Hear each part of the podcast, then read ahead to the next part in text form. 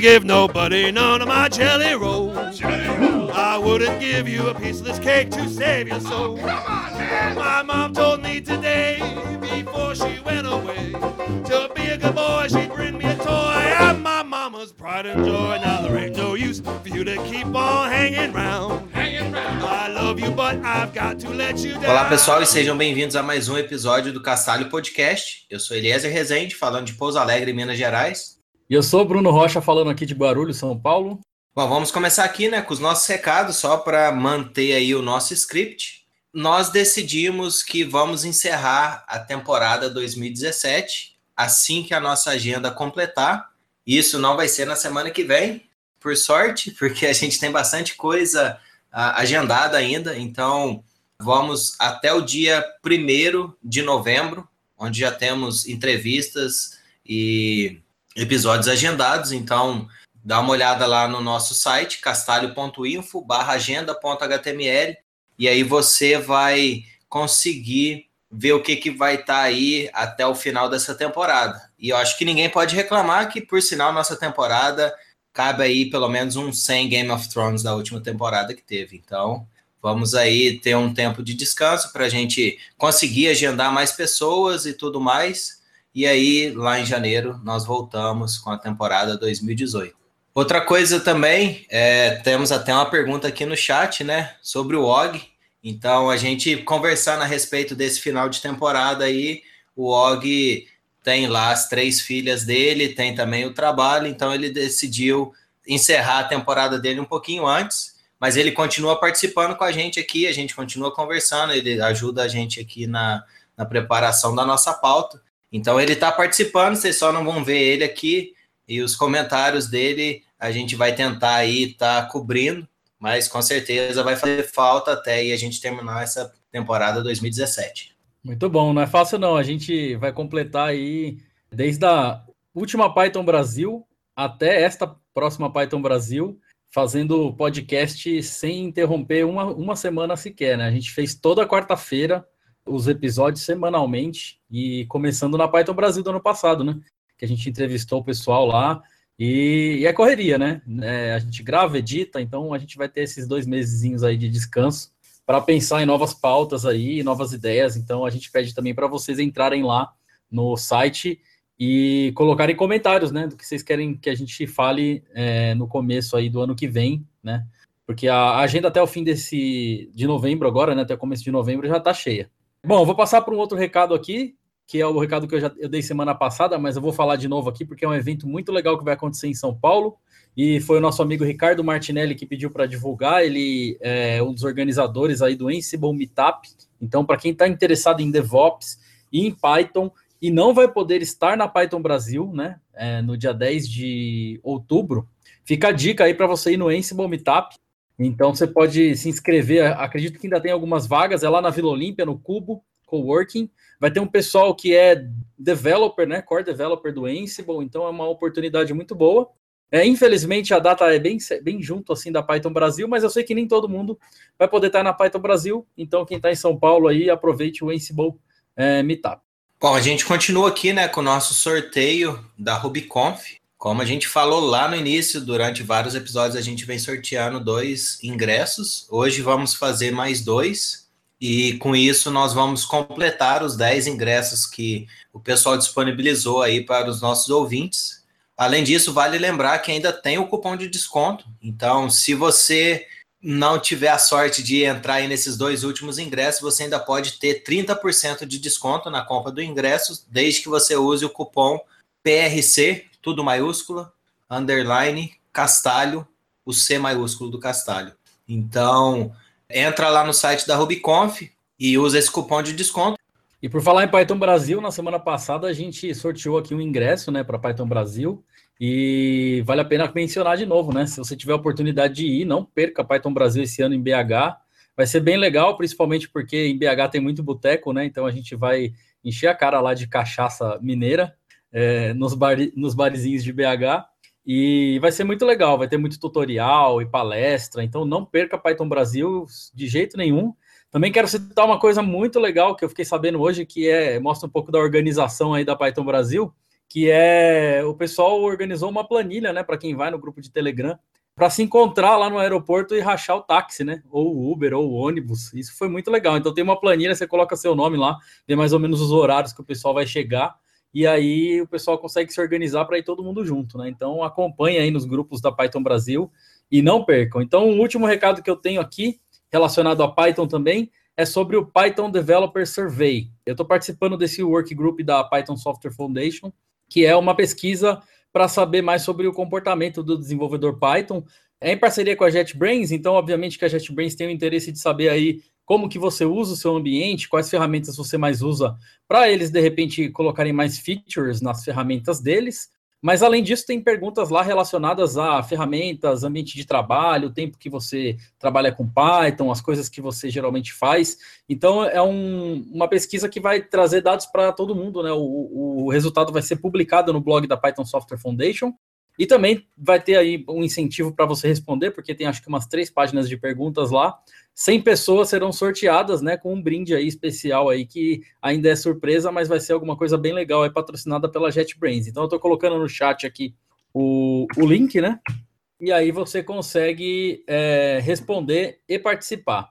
E eu tô vendo no chat aqui que o pessoal tá falando também que o Meetup não tem mais vaga e tem 36 pessoas esperando, mas mesmo assim eu aconselho você a se inscrever é, no Meetup, porque às vezes de última hora eles conseguem vagas lá e aí você tem chance ainda de participar. Então, mesmo que você fique na é, lista de espera, não deixe de se inscrever aí para o Meetup de, de Ansible, que vale muito a pena. Bom, seguindo um pouco o gancho aí do último recado que o Bruno deixou, por falar em ambiente de trabalho, ou seja, as ferramentas que a gente usa, não um ambiente físico, e sim um ambiente virtual no qual a gente trabalha, como todos nós aqui, ou às vezes quem ainda não trabalha com computador e está querendo, então talvez pode ajudar. Então a gente recebeu várias perguntas, né, através de redes sociais, perguntando como que está configurado o nosso ambiente de trabalho. Isso aqui fez lembrar também que no nosso episódio com o Dan Bader, ele comentou que tem uma página específica sobre coisas que ele usa. Então, isso aí parece ser muito assim comum das pessoas perguntar, mas no sentido, às vezes, mesmo de conhecer. Porque às vezes você tem uma ferramenta que você usa que aquela lá serve, te, te deixa produtivo e tudo mais, mas às vezes você não sabe de uma outra ferramenta que talvez possa melhorar ainda mais a sua produtividade. Então a gente vai compartilhar um pouquinho sobre essas coisas aqui neste episódio. Então, se você está nos acompanhando aqui ao vivo, deixe sua pergunta aí que a gente vai comentar. Se você está nos ouvindo, deixa seus comentários lá que a gente entra no chat depois e responde. E se caso ficar bastante coisa para ser respondida, a gente pode vir com uma segunda parte ou talvez um outro episódio aprofundando ou talvez falando de mais coisa a respeito a esse tema. Muito bom. Também quero citar que é, uma das coisas desse episódio aqui é que a gente recebeu muita, como o Eliezer estava mencionando, muita gente pergunta, né? Manda no Twitter, no Telegram, o que, que a gente usa, que IDE, que ambiente, que sistema operacional, como que está configurado. E aí, esses dias, o Olisson Felipe, que eu acredito que está aí hoje nos acompanhando, o Olisson também mandou a pergunta lá no Facebook, né? Falando: olha, que tal vocês fazerem um podcast falando sobre o ambiente de trabalho, como que vocês configuram e montam o seu ambiente de trabalho. Então, achei interessante o, a, a, dica dele, juntou com todas essas perguntas aí que o pessoal já fez, e aí a gente vai compartilhar um pouco aqui do nosso dia a dia, né? De como que a gente organiza né, as coisas, como que a gente monta o nosso ambiente de trabalho, quais as ferramentas de produtividade que a gente usa. Então, é, como a gente não preparou um script assim certinho, vai ser uma conversa meio que informal, né, de perguntas e respostas, então a gente espera a participação de vocês aí na, no chat, né? A gente viu que tem bastante gente já acompanhando. E aí a gente tenta responder aqui o que a gente souber e o que vocês tiverem de dica também sobre ambiente de trabalho, a gente replica aqui para ficar gravado no podcast. Então, o primeiro tema que a gente vai abordar hoje é o tema sistema operacional, né? Então, eu vou falar um pouco do meu sistema operacional, bem breve. O Eliezer fala aí do dele, como é que está configurado, e aí a gente passa aí para os outros, outros temas. Beleza? É, você quer começar, Eliezer, falando aí qual que é o sistema que você usa, é, como é que ele está configurado, qual versão? Bom, pode ser. No meu caso aqui, eu estou usando o Fedora. Normalmente eu tento utilizar a última versão disponível, mas nem sempre sou tão assim ansioso para atualizar. Normalmente eu espero, sei lá, uma, duas semanas. Muitas vezes é por questão de tempo, mas a gente pode falar que isso é uma forma conservadora de talvez evitar bugs que, que acontecem assim às vezes numa atualização. Mas uma coisa eu posso dizer, não é porque eu trabalho na Red Hat nem nada, mas desde quando eu comecei a usar o Fedora e eu fiz as atualizações, eu não tive nenhum problema. Eu lembro isso antigamente, quando eu usava nas versões mais antigas, que às vezes dava, tinha que formatar o sistema inteiro. Então, eu fiz a atualização, se eu não me engano, do 23 para o 24, 24, 25, 25, 26. Então, todas essas atualizações funcionaram tranquila, que eu acho que é uma coisa muito positiva, principalmente se tratando de um computador de trabalho, porque se, ter, se você for ter que fazer o, o setup desde o começo, muitas vezes você não tem alguma nota de alguma coisa que você instalou, ou então você não tem um script ali que vai te ajudar. Então é sempre ruim você ter, ter, ter que refazer a sua máquina. É, eu não costumo customizar muitas coisas, não. É, eu uso o Gnome como parte gráfica. Eu não tenho muita preferência porque as telas que ficam normalmente abertas aqui para mim é um, um, browser e um terminal e um programa de chat. No caso, eu uso o IRC, tem o Slack, mas nada assim muito customizado. Já vi gente mudando cor, essas coisas assim, eu não, não me preocupo muito com isso. Eu mudo cor em, em, em, outros ambientes, né, que não o sistema operacional, que a gente vai falar um pouquinho mais na frente. Então, vou passar aqui para o Bruno para ele comentar aí o que, que ele faz lá e qual sistema que ele usa. Bom, é, no meu caso vai ser um pouquinho diferente, porque eu já gosto um pouco das coisas mais coloridas, né, no meu, no meu ambiente de trabalho. Mas falando de sistema operacional, eu também utilizo o Fedora, né? Não necessariamente o Fedora, a distribuição pura, mas eu uso um spin né, do Fedora, uma, uma redistribuição do, do Fedora. E no meu caso é baseado no Fedora 25. Na verdade, a distribuição que eu uso, ela é o Fedora com a parte visual e alguns aplicativos que já vem configurada por padrão. Bem coisa de preguiçoso mesmo. Né? Antigamente, quando eu comecei a usar Linux, sei lá, há uns 15 anos ou mais, eu gostava de instalar tudo do zero e ficar configurando e fazendo tuning e tudo mais. Hoje eu gosto de ter o negócio prontinho ali, com tudo configurado e, e facilitando a minha vida. Então, por isso que eu acabei testando algumas coisas. No começo eu usei, quando eu migrei de Debian para Fedora, né? Quando eu comecei a trabalhar na, na Red Hat, usava Debian. Aí passei a usar Fedora porque as nossas ferramentas aqui são distribuídas em formato RPM, então é muito mais fácil é, de instalar. E aí eu gostei muito do Fedora, achei ele muito mais, é, na minha opinião, assim, a, o gerenciamento de pacote muito mais estável do que o, o, o, APT, né? E aí eu gostei. Só que aí eu senti falta de algumas coisas na parte visual e eu sou usuário do XFCE, né? XFCE que é um, um, ambiente de janelas aí um pouco mais simples do que o Gnome 3 e é baseado também em GTK. Então eu gosto bastante dele, mas eu gosto de deixar ele um pouco bonito. Então eu vou eu vou aproveitar para eu compartilhar aqui para quem está nos, nos assistindo. Eu vou compartilhar a minha tela só para mostrar um pouco aqui do, do, do, que eu falei, né? Que é, no caso, o, a distribuição Linux que eu uso. Então, para quem não está assistindo pelo YouTube, está ouvindo pelo podcast, é basicamente o Fedora com o XFCE, que é aquela interface bem simples, bem, bem crua, né? Mas bastante funcional. Uma coisa que eu gosto muito do XFCE é que ele é responsível, as coisas abrem muito rapidamente. E o suporte dele a múltiplos monitores também eu acho muito bacana. Já tentei usar o Gnome 3 e eu achei um pouco devagar, talvez por conta da configuração do computador que eu uso atualmente, né? Como vocês podem ver, para quem está vendo pelo YouTube, o, o, meu XFCL é um pouco mais coloridinho aí, né? Ao contrário do, do que o Eliezer falou, eu gosto de deixar as coisas mais um pouquinho customizadas, não tanto, mas um pouquinho customizadas. Então, eu encontrei essa distribuição chamada Corora Linux, né? O Corora, ele é uma distribuição Linux que é o Fedora, com essa capa visual em cima do XFCE e alguns aplicativos padrão que já vêm pré-instalados aí, coisas para facilitar a vida. E eu acho bem bonito esse tema dele, né? Que é o tema do GTK, é o ARC. E você pode instalar esse tema no Gnome também, mas é, eu acredito que ele foi feito para o XFCE.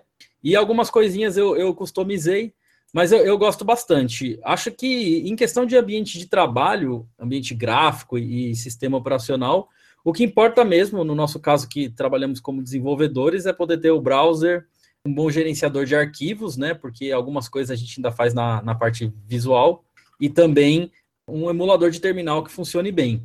Então, coisas gráficas que são features muito cheias de firulas, como usar aqueles é, compis e tudo mais, eu já fiz muito isso, mas hoje em dia eu não gasto mais a minha memória com essas coisas, né? Prefiro poupar a memória RAM para outras coisas. Poucas features eu gosto bastante, que é essa coisa da janela fazer o tiling automático, a hora que você arrasta para cima, para baixo, que alguns gerenciadores não têm, mas é, no XFCE essa coisa básica funciona legal.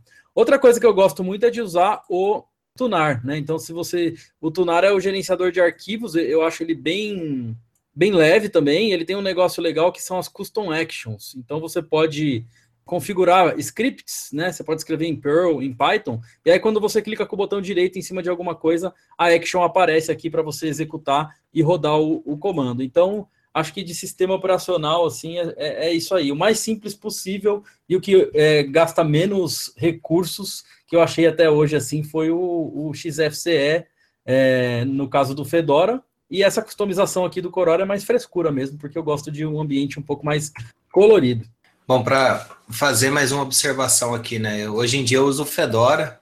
Eu cheguei a usar durante alguns anos o macOS, mas isso foi porque o Bruno falando a respeito de pegar, compilar as coisas, customizar, usar compis, essas coisas assim. No começo era muito bacana você chegar lá, mostrar as animações e tudo mais. Só que isso aí eu acho que é coisa mais assim quando você tem não diria paciência, mas mais tempo para estar tá mexendo com essas coisas. São coisas assim, bem interessantes, mas são coisas que no dia a dia, pelo menos para mim e pelo jeito para o Bruno também não, uh, ajuda de alguma forma. Então, hoje em dia, a gente tenta ser assim, o mais objetivo, foi o que eu consegui pegar aqui. E antes eu usava o Mac por conta disso, de ter mais estabilidade e também com uma desculpa que era que eu tinha um ambiente Unix e eu poderia rodar alguns jogos sem precisar fazer dual boot. Então, Sempre gostei de jogar aí alguns jogos, principalmente da Blizzard. Então, quando eu tinha o Mac, eu tinha essa possibilidade, mas aí o que eu tenho hoje, ele é lá de 2011. já não rodava muito bem jogos, continua, tá cada vez pior, né? Porque evoluiu bastante a parte de jogos aí, então eu acabei fazendo essa migração para o Linux novamente. E aquele negócio, sempre que você tem que mudar ou, ou tentar alguma coisa nova assim, demora tempo para você configurar e ficar acostumado. Eu por exemplo, sou uma pessoa que usa muito teclado, até o Bruno falou ali do tiling, e no caso meu aqui, aperta a tecla que corresponde a, a logo do Windows aqui no meu teclado, seta para o lado, joga para um lado, seta para o outro, para o outro, para cima, ele vai e maximiza. É, então, isso funciona coisas... também aqui no, no XFCE, você aperta a tecla é, meta, né, a tecla Windows é. ali, e ela, e ela faz o tiling também a partir daquela tecla, funciona. Então, aí eu gosto mais assim dessas coisas de teclado, mas em termos de sistema operacional para ter comandos de teclado para facilitar, é basicamente o time mesmo para poder ajustar as janelas. No, no, caso agora, eu tenho um monitor externo, então eu tenho de um lado aqui a, o Hangout, do outro lado eu tenho aqui a cola nossa, que é a nossa pauta. Num outro monitor eu tenho o chat, então com isso aí eu consigo distribuir assim três coisas diferentes acontecendo. Eu não sou aquelas pessoas também que eu já vi tem formas de você definir quadrados ou áreas na, na janela que você consegue colocar um tanto de coisa. Aquilo lá, para mim, eu olho e falo assim: não tô pronto para Matrix ainda. É, eu queria ser nerd a esse ponto, sabe? Esses caras que conseguem usar é, Xmonad, Awesome, né? Que são esses gerenciador tiling que você não tem nem mouse em algum deles, é só realmente os blocos ali. Eu acho isso muito, muito interessante. Uma coisa que eu esqueci de mencionar aqui, na hora que eu mostrei meu ambiente, é que eu uso muito os múltiplos desktops. Eu não sei se você usa, Eliezer, mas eu uso muito. Eu... Não, não uso não. Normalmente é só o desktop aqui, o principal, né? Então, um tempo eu até cheguei a usar. Eu lembro que tinha até um teclado, um atalho de teclado que você conseguia jogar para um lado e para o outro. É, Ctrl Alt e a seta para o lado, né? Uma coisa que eu gosto do XFCE bastante é o seguinte: eu uso dois monitores. Então eu consigo definir que o meu monitor do notebook, que está aqui do lado, ele fica parado em uma tela só. Ele, esse monitor não tem múltiplos desktops. Ele, ele sempre vai estar tá com o meu browser. Já no, no outro monitor, eu tenho múltiplos desktops. Quando eu dou Ctrl Alt e a setinha, ele alterna só no segundo monitor. E aí eu consigo ter um, um com o meu editor de código, outro com o meu terminal, outro com, sei lá, outro editor de código aberto. E aí eu vou iniciando mais conforme eu vou precisando, né? Então, eu acho isso muito bom, porque aí eu realmente aproveito os dois monitores. Porque tem aquela coisa, ou você usa dois monitores, ou você usa um monitor só com múltiplos desktops. Aí o XFCE permite você fazer essas duas coisas. Eu sei que o Enlightenment, que é um outro gerenciador de janelas para Linux, também tem essa feature de permitir que você trave um único monitor e só alterne os ambientes no outro. Mas eu acho bem interessante. E eu vi que você comentou aqui, Eliezer, sobre hardware, né? Você quer falar um pouco aí do seu hardware? Que eu sei que você tem uma máquina poderosa aí, né? Não, eu não sei se o pessoal interessa, na verdade, por hardware assim. É, não vi nenhum comentário a respeito disso. Mas eu tento sempre ter pelo menos um processador rápido. Eu não tenho muita paciência assim de clicar esperar o a gente fala, né, o computador pensar, eu não tenho muita paciência, eu gosto das coisas um pouco mais instantâneas. E por isso eu procuro sempre ter assim um hardware bom.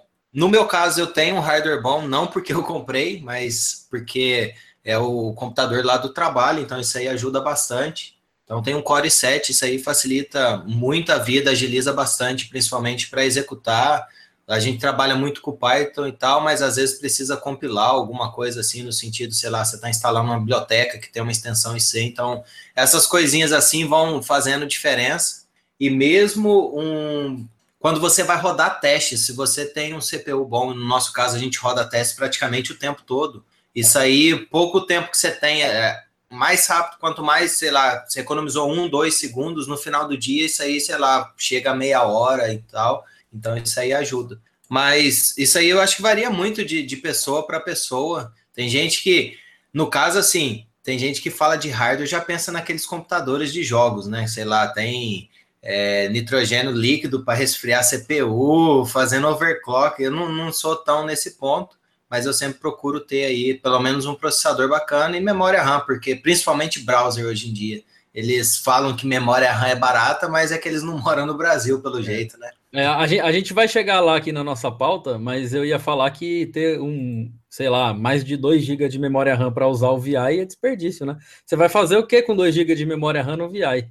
Você tem que ter memória RAM para usar o PyCharm, o, o Atom, o VS Code, que aí eles co podem consumir a memória para você, né? Ou então para usar o Chrome. É basicamente memória RAM hoje em dia é para browser, não tem o editor você pode usar o mais otimizado, consome menos recurso, mas o seu browser, a não ser que você use um editor que seja baseado em browser, né? Tava vendo alguns comparativos, tem gente que vê que come um pouco mais de memória, porque querendo ou não, você tem aquele boilerplate, aquele overhead por estar tá renderizando, sei lá, um HTML, um CSS. Mas é que negócio, hoje, felizmente, a gente tem máquinas poderosas, não vou dizer última geração de tudo, mas a gente consegue ter acesso a certas máquinas num preço razoável. Já foi pior, ainda não está bom, então acho que está talvez um pouco longe de estar bom, mas já está melhor do que já foi. Legal, bom, acho que agora a gente pode entrar aí na parte do ambiente de desenvolvimento, né? A gente falou um pouco de sistema operacional. E vamos falar aí como é que é o, o, dia a dia de desenvolvedor. Então, a primeira coisa que vem na cabeça aí do dia a dia de desenvolvedor é o Shell, né? É, como é que você usa o, o, Shell e como é que você customiza ele. Eu sei que tem uma grande parte das pessoas que não customiza, eu acho bom também, já usei desse jeito, mas a partir do momento que você começa a customizar, você começa a meio que ficar viciado até nos novos atalhos, as novas ferramentas. Então vamos Vamos entrar nesse assunto aí, e é interessante porque eu sei que eu tenho uma configuração e o Eliezer tem uma configuração completamente diferente, então vai dar para abranger dois mundos aí. Então fala para a gente aí, Eliezer, quais mágicas que você tem aí no seu, no seu Shell? Esse emulador de Shell que eu estou usando chama Terminator. O que eu gosto dele é que pode fazer tiling, seria como se você tivesse uh, um Tmux. Na verdade, eu acho que ele usa o Tmux por baixo dos panos ou alguma coisa relacionada ao Tmux e aí você consegue dividir. Como eu falei, eu não estou preparado para Matrix ainda, então coisas como isso daqui vocês nunca vão ver no meu terminal. Uma coisa que eu gosto de fazer, e aí o Og está acompanhando a gente aqui, que ele mandou mensagem, mas eu não, não gosto de ter um editor de texto fazendo papel de terminal, eu gosto de ter um terminal, então normalmente a minha tela vai estar tá assim, eu tenho aqui do lado o editor, do outro lado eu tenho aqui o, um shell, se eu estiver trabalhando em algum projeto, eu gosto de usar o Virtual Env Wrapper, que ele permite você criar ambientes virtuais de forma rápida. Por exemplo, tem um comando aqui que chama make Virtual Env, e com isso você pode, passar P, que é praticamente as mesmas coisas que você passa para o próprio Virtual Env. Então, sei lá, quero Python 2 ou 3, você precisa ter ele instalado. Uh, você pode falar aqui, traço A, qual que é o diretório que vai ser mudado, né? Ou seja, para qual diretório você vai quando você ativar. Nesse caso aqui, como vocês podem ver, eu entrei num diretório aqui que é do projeto Kamayoke, que eu estou trabalhando atualmente. Então, eu defini qual que era o diretório, por isso que toda vez que eu ativo um Virtual Env, ele me joga para lá. Então, eu acho bem legal o, o Virtual Wrapper, no caso, para quem trabalha aí com Python, né? Outra coisa que vocês podem ver, ele adiciona isso aqui. Daqui a pouco eu falo um pouco do Shell e essas cores todas aqui. Então, isso aqui ele indica se eu estou com algum Virtual Environment ativado, se eu não tiver, ele vai jogar lá para mim e eu não vou ter nada. Então, isso aí ajuda, porque algumas vezes eu costumo fazer ativar um virtual environment só para usar algum aplicativo ou algum pacote que está disponível nele. E outra coisa que eu gosto de ter aqui, como tudo a gente usa controle de versão, no nosso caso aqui a gente usa Git, eu acho que o Bruno também trabalha praticamente com Git o tempo todo. Então aqui ele mostra em qual branch que eu tô. Bom, eu não tenho muita assim customização a nível de a facilidade. Eu gosto do autocompletar. No meu caso aqui, o meu shell é o ZSH. Eu estou usando aquele, eu não sei se pode chamar framework ou customização, mas tem aquele pacote que chama Oh My ZSH. Escreve desse jeito para quem está acompanhando aí na tela. A gente vai deixar lá no show notes depois. E o legal é que ele tem essa questão de temas, né? Então, como você pode ver, eu tenho aqui uma cor azul, tenho uma cor amarela. Quando eu tenho essa cor amarela ali, na onde está o espaço dedicado ao controle de versão, isso indica que eu tenho coisas que não estão adicionadas ainda. Quando é, aquilo ali se torna verde, é porque ah, tá tudo certo, tá tudo comitado, ou então tá tudo adicionado e, e, pronto. Normalmente eu tenho isso aqui, que são alguns arquivos que são testes locais. Nesse caso aqui, vocês podem ver que eu estava capturando ou medindo né, a cobertura de, de código pelos testes que eu estava rodando. Nesse caso aqui, ele está cobrindo uma aplicação terceira, que não é minha própria aplicação. Deixar essa, esse assunto para um episódio depois aí, quem sabe. E tem algumas coisas que são arquivos gerados, né, para algumas ferramentas e tal, que eu deixo aqui, mas é mais por, por questão de testar.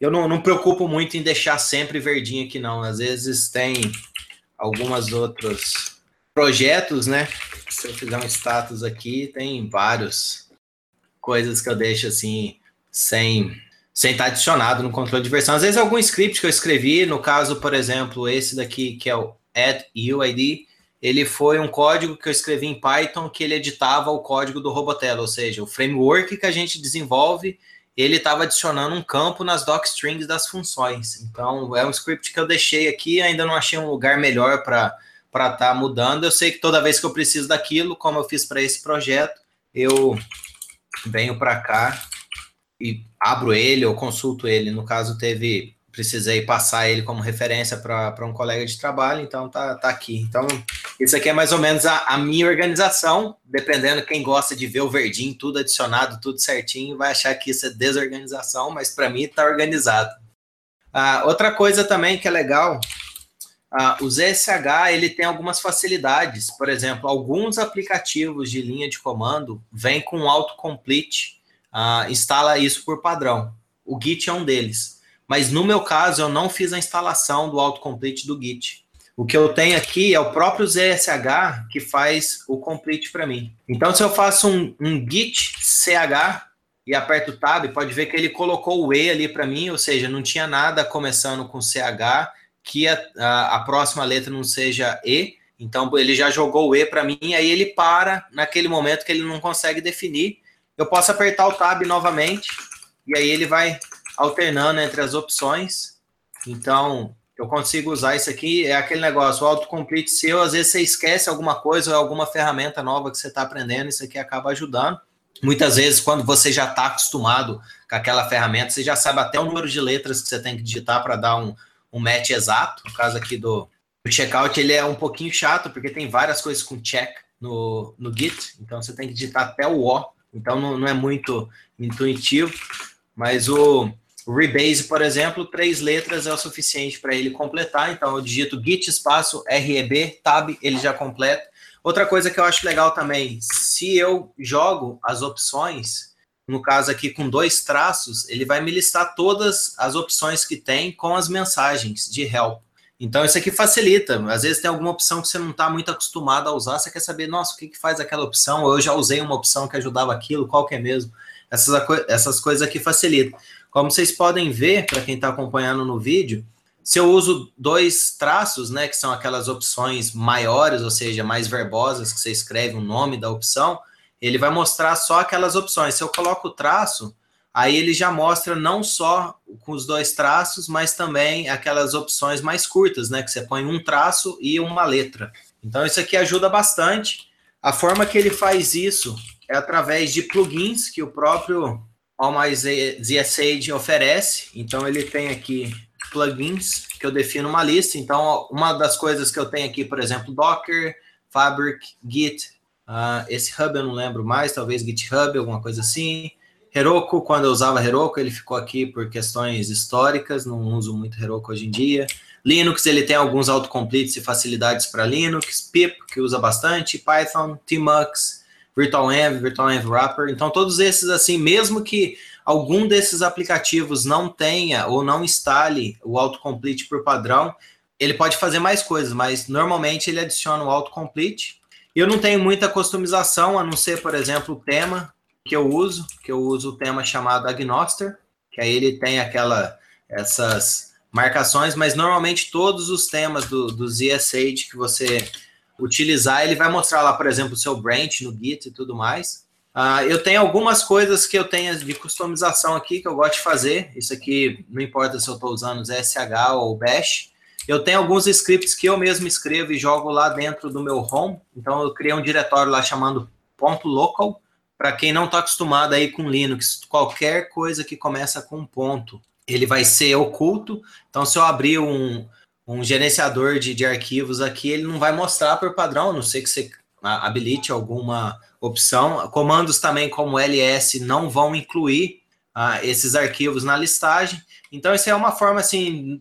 Eu poderia jogar ele sem o ponto, mas eu optei por deixar ele oculto. Então, quando eu estou fazendo um ls, normalmente eu não estou querendo saber a respeito daquilo, porque isso é uma coisa muito pontual.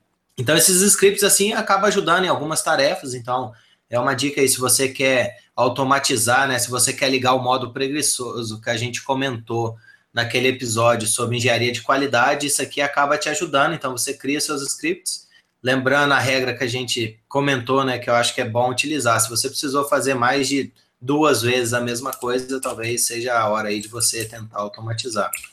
Ah, essa definição aqui que eu jogo de default user é para ele não mostrar que eu estou no usuário Eliezer, que é o meu usuário que eu uso na minha máquina. Então, isso aqui é só questão do tema. Então, o tema que eu uso o Agnoster, quando tem o usuário lá, ele deixa aquele shell bem simples. Quando eu entro, ele só mostra o, o diretório que ele está. Ele não, não, coloca lá, por exemplo, Eliezer, arroba, a, o localhost, essas coisas assim. Então, ele remove aquela parte do shell, fica um shell um pouco mais curto. Mas, quando eu estou em algum uma máquina que eu tenho essas configurações e estou fazendo SSH, ele mostra. Então, isso aí é bem ah, interessante quando está fazendo. Então, tem essa inteligência aí que vem de graça quando você está usando isso aqui. Outra coisa que eu gosto de exportar também, eu falo que o meu editor, no caso aqui é o GVim, porque no Fedora, a versão mais completa do Vim, ela vem no GVim e principalmente precisa habilitar cor. Ah, se eu não me engano, é precisa habilitar o clipboard. Então, se você quer copiar coisas de dentro do Vim de modo terminal para colar, por exemplo, no seu browser, ele precisa ter um feature habilitado que é o clipboard. E se você instala o Vim Dash Enhanced, que é a versão de terminal dele, ou seja, a versão mais completa de terminal, normalmente ele vem com Vim Minimal. Ele não tem esse clipboard habilitado, então por isso que eu uso o GVim. Mas quando eu passo essa flag Dash Via, uh, ele vai estar tá atuando como se eu estivesse executando o Vim de terminal mesmo. Então, basicamente, eu só instalo o GVim para poder ter acesso ao clipboard, que isso aí acaba facilitando em algumas tarefas. A outra coisa que eu faço também é fazer um override em cima do Vim. Quando eu chamo o Vim, eu crio um alias aqui, que na verdade eu quero que ele use aquele Vim meu com suporte ao clipboard. Mas só para mostrar a questão do Vim aqui para quem está assistindo. Quando você coloca Vim, traço, traço, version, ele vai mostrar todas as coisas que estão habilitadas. Então tem aqui o clipboard, que ele tem um maisinho na frente. Tudo que ele tem um mais está habilitado, ou seja, ele foi compilado com aquele recurso. Tudo que ele não tem mais, ele não está habilitado nessa compilação. Então, uh, por isso que eu instalei esse GVim para ter esse acesso ao clipboard. Então, recomendo, se você quer usar, ele tem um registrador lá que você consegue copiar. Outra coisa que ele vem aqui, suporte ao Python, então você pode escrever uh, scripts para o Vim, ou seja, você pode customizar o seu editor, adicionar comportamentos aqui no caso do Vim, utilizando Python. Tem também para Ruby, que eu acho que está habilitado. Tá aqui o Ruby, tem Lua também, que o Bruno gosta, já está aqui também.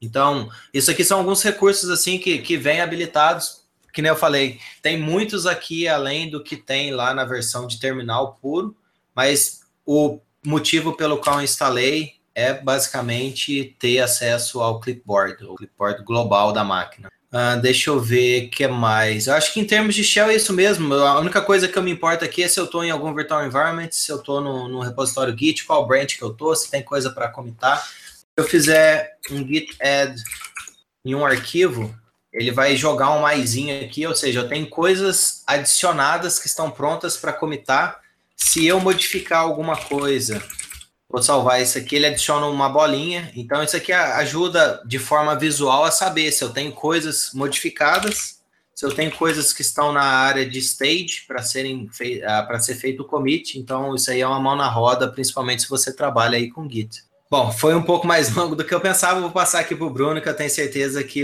ele está aí ansioso para mostrar o shell dele.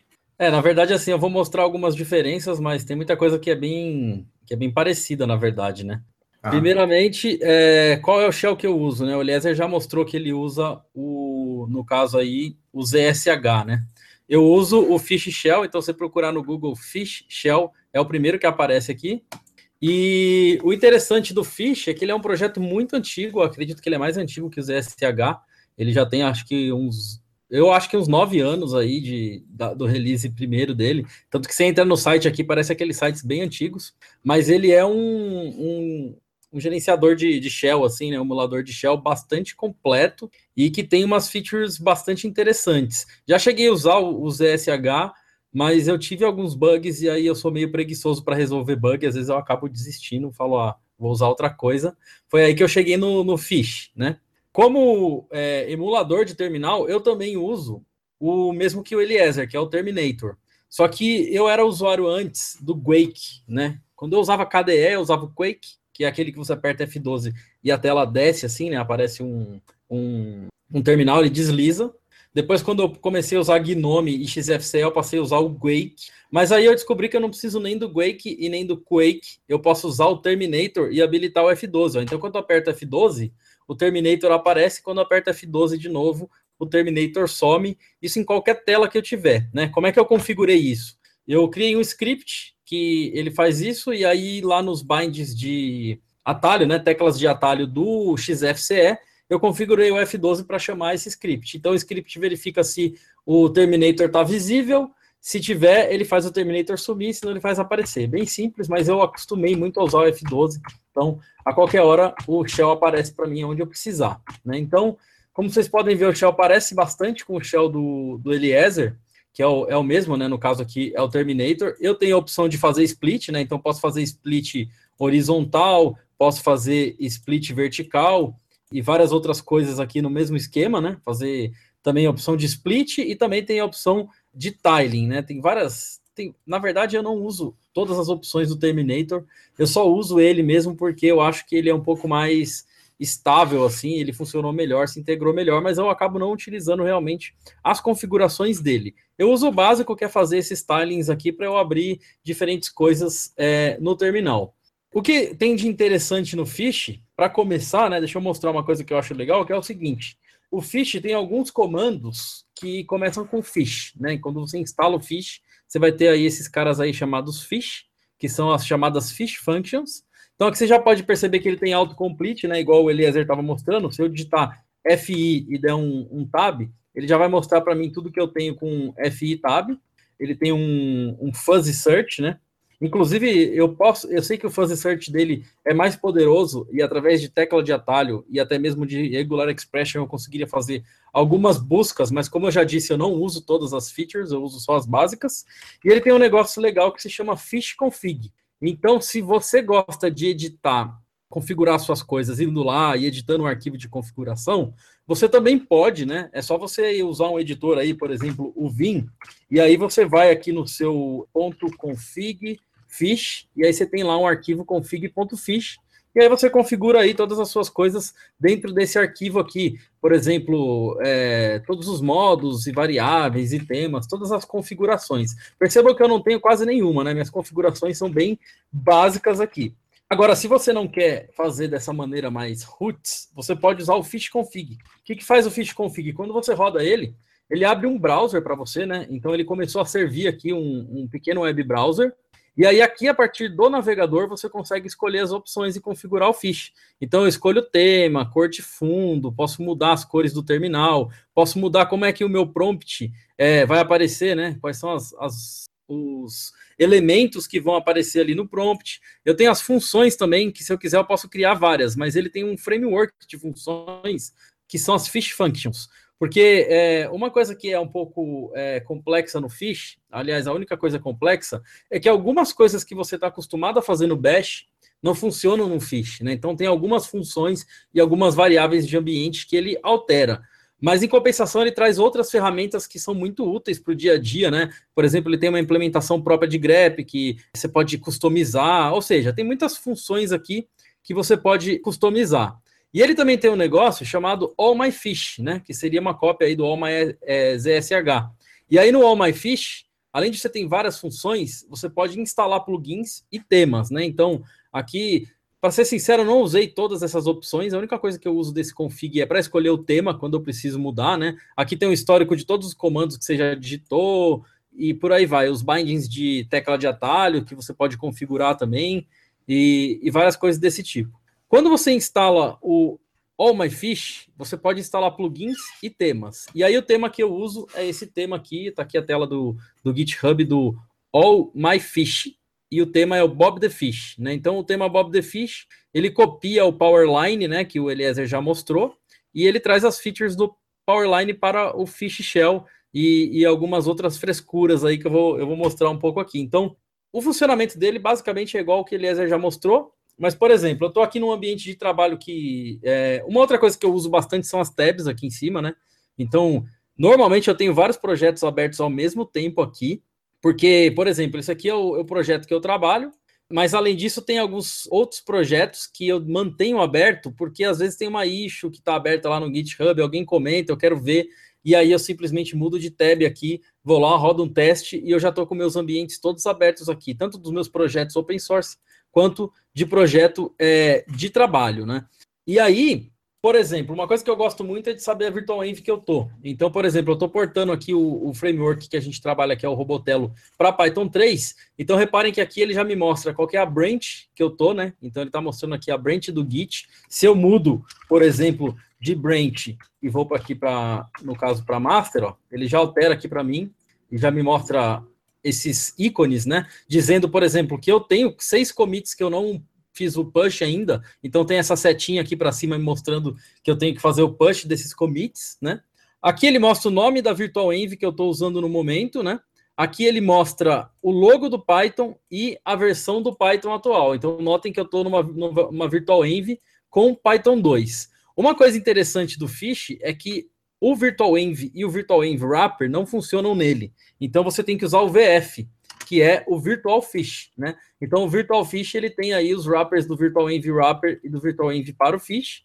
E aí simplesmente você tem que fazer as mesmas coisas. Por exemplo, se eu quiser dar um activate, eu posso vir aqui e ativar uma nova Virtual Env que eu tenho aqui, né? Se eu quiser listar as virtual envs, aí eu vou ter um comando aqui para listar. Se eu quiser criar, por exemplo, uma nova virtual env, vf new e o nome da virtual env, então você só tem que se acostumar com essas substituições que ele faz, mas em compensação ele tem essas vantagens. Uma delas são essas visuais aqui, né, que eu gosto muito dessa possibilidade dele de customizar no clique ali, abrindo pelo browser o, o gerenciador de config, e também os autocompletes, né? Por exemplo, se eu quiser ver, por exemplo, o status do Git, como o Eliezer já mostrou, eu posso dar um ST e apertar Tab, ó. Aí ele já me mostra quais são os comandos do Git que começam com ST. Se eu quiser simplesmente dar Tab, ele já me mostra todos os comandos do Git e eu vou navegando aqui com as setas, né? Pelos comandos. E sei lá, se eu quiser pegar um comando e digitar um, um tracinho e um Tab, ele também vai me mostrar todas aquelas opções lá para eu conseguir saber o que eu quero e por aí vai. Então, as opções são praticamente bem parecidas entre o Fish e o, o ZSH, com algumas pequenas diferenças, é, principalmente por conta dessas facilidades que o Fish tem, mas na parte visual e estética, e essa questão dele é, substituir algumas, alguns comandos e tudo mais, né? Bom, eu não uso editor, é, não uso mais, né, hoje em dia, editor de códigos no terminal. Antigamente eu usava muito o Emacs, parei de usar o Emacs tem um tempo, quando eu estou no terminal e eu preciso fazer alguma coisa rápida, eu sou do tipo que uso Nano, né? Então, eu vou usar, eu uso muito Nano, por exemplo, ele é o meu editor padrão, né? Então, se eu vou, por exemplo, colocar uma mensagem de commit, né? O que eu costumo usar é o git commit "-p". Então, se eu dou um git commit "-p aqui, ele e eu tiver alguma alteração, ele vai me abrir o Nano para eu fazer a, a, minha interação com, com aquele, aquelas mensagens de commit, ou para fazer um rebase, tudo pelo Nano, porque eu acho muito simples usar ele para esse tipo de coisa. É, se for para editar uma coisa num servidor, por exemplo, hoje em dia eu tenho usado mais o VI, o Eliezer vai gostar de saber isso agora, mas eu tenho usado mais o VI do que o Emacs, que é o editor que eu usava bastante. Mas no dia a dia, para desenvolver mesmo, eu uso o Visual Studio Code. Né? Então, quais são, para mim, vantagens do Visual Studio Code? Se eu tiver aqui, por exemplo, nesse projeto, né? Então, deixa eu pegar um outro projeto aqui que eu estava trabalhando, no caso aqui, que é o, esse projeto aqui, ó. Outra coisa legal que vocês estão vendo, é, para quem está acompanhando no, no YouTube, é que ele está mostrando em vermelho aqui, ó, a minha master. Tem um lápis falando que esse código aqui está editado, né? Está diferente do código que eu tenho lá no meu repositório. Se eu der um git status aqui, ele vai mostrar que eu tenho um arquivo diferente. E eu estou dentro de uma Virtual Env com Python 3, né, que é uma Virtual Env para esse projeto. E se eu quiser começar a editar o meu código agora, eu simplesmente digito code e ponto. Né? Quando eu digitar code ponto, ele abre para mim o Visual Studio Code. E o que eu acho interessante dele abrir o Visual Studio Code aqui é que ele já traz a Virtual Env habilitada dentro do Visual Studio Code. Eu não preciso ter configuração nenhuma no code para que ele encontre o meu interpretador Python e essas coisas. Ele vai usar o mesmo ambiente da onde eu iniciei aqui, ele vai reaproveitar o mesmo Python, o mesmo Virtual Env. Então, se eu abrir, por exemplo, um terminal aqui, ó, se eu pegar, por exemplo, aqui tentar rodar esse arquivo no terminal, ó, esse terminal que está aqui, ele é o terminal que tem a mesma Virtual Env ativada. Então, eu consigo rodar tudo por aqui, né? Eu também não costumo usar, mas uma coisa interessante, não costumo usar essas ferramentas de debug e tudo mais do, do Visual Studio Code. Não uso ele como se fosse uma IDE, uso ele simplesmente como se fosse um editor de texto. As coisas mais complexas que eu uso dele, por exemplo, essa questão de autocomplete, né, para eu saber a assinatura dos, dos métodos, ou, por exemplo, se eu quiser fazer um refactor, eu tenho como vir aqui e fazer uma extração de método e, e coisa desse tipo. E se eu apertar o Ctrl e clicar em cima de um símbolo qualquer, por exemplo, dessa função, ele já me abre o, o editor exatamente naquela função. Se eu quiser ver, por exemplo, a implementação dessa classe aqui, eu clico nela, ele já me abre o arquivo onde ela está definida. Então, isso para mim é muito, muito fácil. Ele tem múltiplos cursores também, que é uma feature que eu uso bastante às vezes. E pronto, aí termina o meu uso avançado de IDE. O resto é o uso normal de editor de, de texto mesmo. Mas voltando lá para o Shell, isso é uma coisa que eu acho interessante. O fato de eu estar no Shell, simplesmente digitar code ponto, ele abrir para mim o projeto. E aí, por exemplo, eu vou trabalhar no outro projeto que eu tenho aqui, eu só digito code ponto nesse projeto, ele já me abre o Visual Studio Code aqui, dentro da Virtual Env desse projeto, com todas as configurações que eu preciso para rodar nesse projeto aqui. Então, eu acho isso bastante fácil. Quanto a consumo né, de memória, o Visual Studio Code ele é baseado em JavaScript, né, como o Lézer já comentou, e ele é praticamente um browser. Só que eu não acho ele tão pesado assim. Eu já testei o Atom, já testei alguns outros que eu achei mais pesado do que ele. Então, com certeza ele vai ser mais pesado do que um VI, mas ele vai ser mais leve do que um, um, um PyCharm, né? Antes de eu terminar de mostrar essa parte aqui do, do Shell, acho que não tem mais nada assim é, de específico, porque as outras features, todas as que o Eliezer falou, o Fish também tem. Mas uma coisa que eu tenho usado muito é um negócio chamado dir env, tá? Então, por exemplo, se eu sair desse diretório que eu tô, eu vejo uma mensagem aqui falando assim, ó, dir env unloading. Então eu vou dar um cat aqui, ó, nesse diretório que eu tava, Robotelo, e lá dentro eu tenho um arquivo chamado envrc. Eu sempre escrevo errado, é um L só. Robotelo barra ponto envrc. Então aqui eu tenho um comando em shell, qualquer comando que eu quiser eu posso colocar aqui, e eu, e eu coloquei um comando que é para ativar uma virtual env, mas eu poderia colocar dentro deste envrc qualquer coisa, exportar variável de ambiente, ou seja, o que eu quiser. E aí, a partir do momento que eu acessar o diretório, ele já ativa para mim, ó. ele já ativa a virtual env. E se eu acessar, sei lá, uma pasta que está dentro desse diretório e dentro dessa outra pasta tiver um outro ponto .envrc, ele também vai executar. E na hora que eu sair dessa árvore de diretório, ele vai é, fazer o unloading daqueles, daquelas variáveis que eu exportei, ou, por exemplo, se eu tiver ativado a Virtual Env, ó, reparem que ele já desativou para mim a Virtual Env quando eu saí daquele diretório. Então, tudo que ele faz ali, ele cria como se fosse um shell separado, né, uma entidade separada do shell para cada diretório que tiver um ponto envrc. Isso tem ajudado muito, assim, tem facilitado bastante a minha vida. E só mais um detalhe também que não é referente ao shell, mas que eu estou deixando de usar o Virtual Env e o Virtual Env Wrapper, para os projetos que já estão rodando em Python 3. É, os projetos que ainda são legados, que rodam em Python 2, ainda não dá, mas o Python 3 a gente pode criar a Virtual Env desse jeito aqui, ó. Python 3.6, traço mvenv, e o nome que você quiser para sua Virtual Env, ele vai lá e cria a Virtual Env. Então eu tenho achado mais fácil eu criar desse jeito e ativar usando o ponto .env rc. Não é tão automático quanto usando o Virtual Env Wrapper, mas a partir do momento que você tem um projeto e você tem um arquivo .envrc lá dentro, você automatiza tudo que você vai querer a partir do momento que você entrar ali, né? E essa integração com o Visual Studio Code tem funcionado muito bem e a questão do, do Shell também é, com o Terminator, eu recomendo o Terminator e o, e o Fish. Eu acho que era isso aí que eu tinha para mostrar. Vou parar aqui o, de compartilhar e ver se tem alguma pergunta aqui no, no chat a respeito do, do Shell. Eu não vi nenhuma pergunta. A gente teve aqui o comentário. Pessoal usando o Studio Code também, né? Isso. Eu estava falando aqui com o Geisler a respeito do daquele feature do clipboard. Ele falou que ele consegue copiar coisas de fora do, do Vim para dentro dele, utilizando Ctrl Shift V, mas esse, na verdade, ele é um comando do seu emulador de terminal. Então, sempre que você quiser colar no seu terminal, você aperta Ctrl Shift V, ele vai jogar, então, Terminator, no caso, o que eu uso, ele vai interpretar aquilo lá e ele vai inserir como se você tivesse digitado. Se você quer fazer o contrário, isso considerando o terminal, se você não tiver, por exemplo, o modo de mouse habilitado no Vim, ou seja, toda vez que você selecionar um texto, vai ser o seu emulador de terminal que vai estar interpretando aquilo, você consegue usar o Ctrl Shift C. Então, aí até uma dica: se você usa bastante o terminal, você consegue Ctrl Shift C e Ctrl Shift V para estar tá copiando e colando de dentro para fora aí do seu terminal. Tô vendo aqui que tipo a gente tinha mais alguns itens para a gente comentar, mas a gente está aqui em cima da nossa hora. Pelo jeito aí o pessoal curtiu.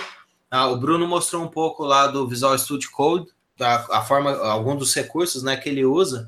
Mas eu acho que seria mais interessante se talvez a gente fizesse um outro episódio falando a respeito de edição de código e talvez mostrar um pouquinho como que a edição funciona. Isso aí com certeza iria pegar, sei lá, pelo menos mais uma meia hora. Outras coisas também que a gente gostaria de falar são algumas ferramentas que a gente usa aqui na linha de comando. Então, para deixar vocês aí com uma água na boca aí para a segunda parte ou terceira parte, né, dependendo de quando render a conversa aí sobre editor de código. Espero que não tenha nenhum flame war durante isso. Mas tem coisas também que vale a pena mencionar aqui, por exemplo, tem o AG, que é o The Silver Searcher, e o HipGraph, que a gente mencionou no nosso episódio lá, no episódio passado de Rust. Então, o HipGraph, ele é feito utilizando Rust, ele é bem rápido, tem agora essa questão de como achar as coisas rápidas, como fazer Fuzzy Finder, essas coisas todas. Então, tanto o The, The Silver Searcher, que é AG, né, o comando que você usa, quanto o HipGraph, que se eu não me engano é RG, RP, Bruno? É, RP. RP. Então, esses comandos aí ajudam bastante. quando a gente for falar de, de, editor, no meu caso aqui, eu vou mostrar como utilizar essa uma das duas ferramentas para poder fazer o grep no seu projeto, mas isso lá de dentro do Vim. Então, tem várias coisas aqui que eu acho que seria interessante a gente compartilhar. RG, acabei de confirmar aqui, só corrigindo. RG. RG. É, você instala o Hip Grep RG. Então, Uh, você tem mais alguma coisa para falar a respeito desses tópicos que a gente mencionou? Sistema operacional, ambiente gráfico ou Shell, Bruno? Não, acho que a gente pode fazer o seguinte: a, a, semana que vem a gente vai ter uma entrevista já marcada, vai ser bem legal, a respeito da linguagem de programação Elm, né? Que vai ser com o Eduardo Kuducos. E aí depois a gente ainda tem mais um espaço na agenda aí para a gente fazer a parte 2 sobre ambiente de trabalho. Aí dá tempo do pessoal mandar pergunta para a gente e a gente responder aqui as perguntas e mostrar é, as outras partes, que seria é, o nosso ambiente de, de, edição de código, né? O que, que a gente usa, né? Os plugins do editor, é, o que, que você usa no Vim, o que, que eu estou usando no VS Code, o ambiente de debug e testes, né? E como é que a gente faz a parte de versionamento e CI. Aí acho que dá uma boa ideia aí nessa parte de ambiente, né? A, a maior parte das coisas. Eu, eu acho que para um outro episódio, parte 2, a gente consegue fechar esse tema. E aí dá tempo do pessoal mandar pergunta aí para a gente, a gente tentar abordar. E lembrando que a gente vai fazer o sorteio agora, né? Bora lá, antes do sorteio, eu só queria falar, se você tem alguma coisa também que gostaria de recomendar, só não recomende o Nano igual o Bruno, porque isso aí eu acho que é muito hardcore, mas uh, se tem alguma ferramenta que você usa que, tipo, ajuda você bastante, facilita a sua vida, faz você, de alguma forma, ser mais produtivo, também compartilha aí com a gente, como a gente vai ter essa segunda parte aí, a gente vai mencionar, porque a ideia aqui, na verdade, embora tenha sempre né, as conversinhas, principalmente entre Vim e Max, e hoje eu posso falar muito mal do Emacs, né, porque o Og não está aqui para defender, mas no fim das contas eu acho que a gente tem que ter a cabeça aberta e a melhor ferramenta ou melhor editor é aquela que melhor funciona para você no fim das contas. Não adianta nada você ver alguém editando código porque a forma da pessoa pensar está um pouco uh, condicionada àquele ambiente na qual ela trabalha. Então, tipo, tem alguns comandos que eu estou acostumado no Vim, eu viro e mexo, eu estou no Chrome digitando alguma coisa, e aí eu aperto Ctrl W, isso no caso, uh, ah, para poder deletar uma palavra, ou seja, isso no Vim, e aí quando eu faço Ctrl W no Chrome, ele fecha a minha aba. Por sorte, hoje em dia o Chrome ele salva as coisas que você está digitando, então isso aí não me prejudica, mas um tempo atrás era chato que eu fechar, foi putz, fechei a aba, não vou conseguir voltar. Às vezes já estava com um comentário, alguma coisa assim, quando estou fazendo um, um, review de código grande, e aí eu fecho e não dá para voltar mais. Então, assim, são coisas que eu tô acostumado e às vezes você tá tão acostumado com aquilo que você quer que todas as interfaces que você utiliza tenha aquela aquele comando ou aquela faça aquela ação. Então, não vou me estender mais aqui, vamos lá para o nosso sorteio. Lembrando que serão os dois últimos ingressos uh, que vamos estar sorteando aqui para a RubyConf, que vai acontecer lá na Fer Comércio novamente. E aí temos lá o cupom de desconto, o PRC Castalho, PRC tudo maiúsculo, underscore Castalho, C maiúsculo no Castalho. Então, você ainda tem a possibilidade, se não for sorteado, então você ainda tem a possibilidade de ter 30% de desconto na compra do seu ingresso. É. Isso aí. Legal isso aí que você falou sobre as, os editores, e aí acho que no próxima parte aí, na parte 2, a gente consegue abranger aí essa guerra de editores, né? Porque a pergunta mais comum é qual IDE usar? Eu costumo responder nenhuma, né? Porque IDE geralmente é um negócio que, que você já quer aquelas coisas mágicas, né? Que você dá dois cliques e tudo funciona. E a verdade é que isso nem sempre é bom, né? Principalmente para quem programa em, em, linguagens mais de terminal, assim, né? Que nem a gente usa Python. Aliás, a maioria das linguagens, usar uma IDE nem sempre é o melhor caminho, às vezes é mais produtivo num ambiente mais simples. Mas vamos deixar isso para a próxima parte e vamos para o sorteio. Dá vontade de ficar falando disso aí sem parar, mas a gente tem que deixar o episódio mais curto. Então, o nosso sorteio vai funcionar daquela maneira bem simples. Eu tenho aqui uma lista com as pessoas que responderam, né? Então tem aqui o nome, eu escondi o e-mail de todo mundo. E hoje a gente tem mais gente, ó, tem do número 2 até o número 20. Então eu vou sortear dois ingressos do número 2 até o número 20 e vamos ver quem vai ganhar. Número 4 e o número 12. Então vamos lá. Número 4 é o Rafael Moura Ribeiro, né? Então deixa eu já marcar aqui, sorteado. E o outro é o número 12, Pedro Tomás Alves. Eu não sei se eles estão presentes hoje, mas a gente vai mandar e-mail, né? O pessoal da Rubiconf vai entrar em contato. E é isso, terminamos esse sorteio da Rubiconf. Foram 10 sorteados, né? Então aproveitem aí a conferência e a gente vai ver se consegue fazer mais sorteios aqui no Castalho é, nos próximos episódios aí. Bom, é isso aí. Gostaria de agradecer aqui todo mundo que participou conosco ao vivo aqui na gravação pelo YouTube. Agradecer todo mundo que sempre nos ouve aí pelo áudio, né, pelo podcast. E nos mande as perguntas, as sugestões, vamos aí compartilhar, porque a questão, na verdade, não é ter war, e sim amizade e compartilhar as coisas. Lembrando, igual o Bruno falou, cada um tem o seu modo de pensar, qual a ferramenta que vai utilizar, a melhor que for para você, essa é a resposta padrão, embora isso é muito subjetivo, mas você vai saber a, a, melhor forma, qual que você vai gostar mais e qual que você vai entrar nos framework de vez em quando aí, porque é engraçado, vale a pena, desde que seja saudável, lógico. Então é isso aí, não esqueça de nos seguir, né, aqui no YouTube, se você não está inscrito ainda, se inscreva. questão do YouTube também, se ajuda lá com joinha, essas coisas assim, isso aí ajuda a posicionar melhor o vídeo e mais pessoas a descobrir. Gostaria de recomendar, né, que vocês assinem e nos sigam nas nossas redes sociais. Temos lá nossa página no Facebook, temos uh, o Twitter, temos o site castalho.info e foi muito legal falar sobre isso. Até o próximo episódio. Isso aí. Até mais, pessoal. Até semana que vem. I know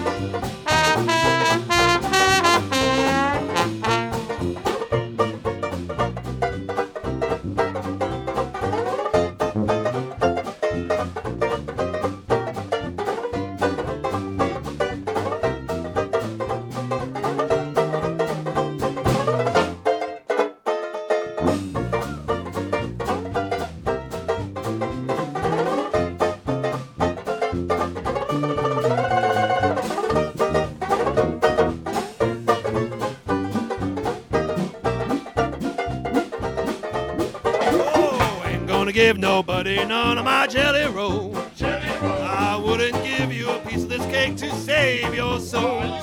My mom told me today, before she went away, to be a good boy, she'd bring me a toy. I'm my mama's red hot boy. Now there ain't no use for you to keep on hanging round. Hanging round. I love you, but I've got to let you down. Oh, Lord, your jelly roll is fine, but it ain't as good as mine. I know you want it, cause I ain't gonna give you none.